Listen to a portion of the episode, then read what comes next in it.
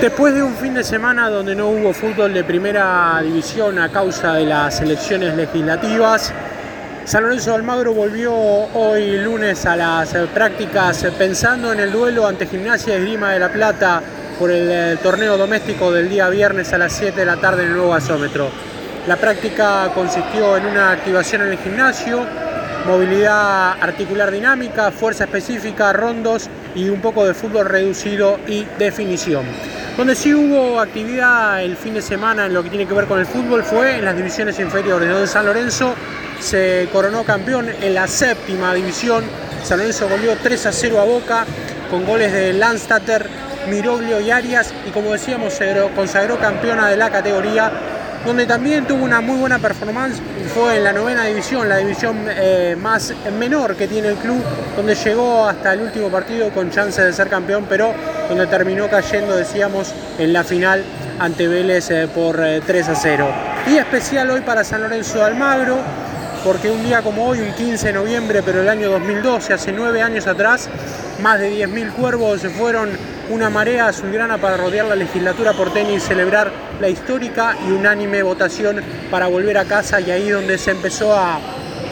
a tomar forma el famoso, la famosa vuelta a Boedo. Respecto a la dupla Monarre y Sidileo, decíamos que comenzaron con una nueva semana de entrenamientos con mira al partido de gimnasia. Los interinos van a poder eh, contar por primera vez con la totalidad de los jugadores de mayor experiencia para enfrentar al Lobo. Están todos recuperados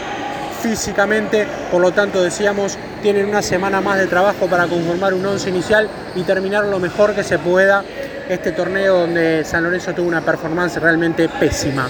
Respecto al fútbol juvenil, decíamos que se coronó campeón en la séptima edición, que llegó con chances en la novela.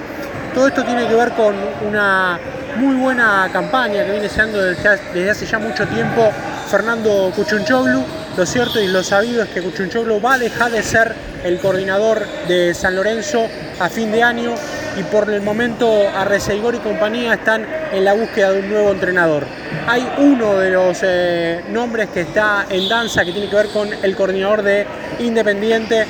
eh, hablamos de Verón, ¿sí? La realidad es que Verón todavía tiene contrato con la institución de Avellaneda y va a esperar a que finalice el, torneo y que se den las elecciones también en, la institución que hoy comanda Moyano para ver si continúa o no en el club, pero es, como decíamos, uno de los señalados para hacerse a cargo de las divisiones eh, menores de San Lorenzo de Almagro. Para terminar con la agenda del Club de Boedo, decir, recordar que el viernes juega en el Pedro Videgain a las 19 y 15 ante Gimnasia. El martes próximo, el 23 de noviembre, va a ir a Mar del Plata para enfrentar a Aldo Civi y va a volver a ser local el martes 30 en el Pedro Videgain a las 7 y cuarto nuevamente, esta vez recibiendo a Sarmiento. Informó sobre la actualidad de San Lorenzo de Almagro Fernando Neira.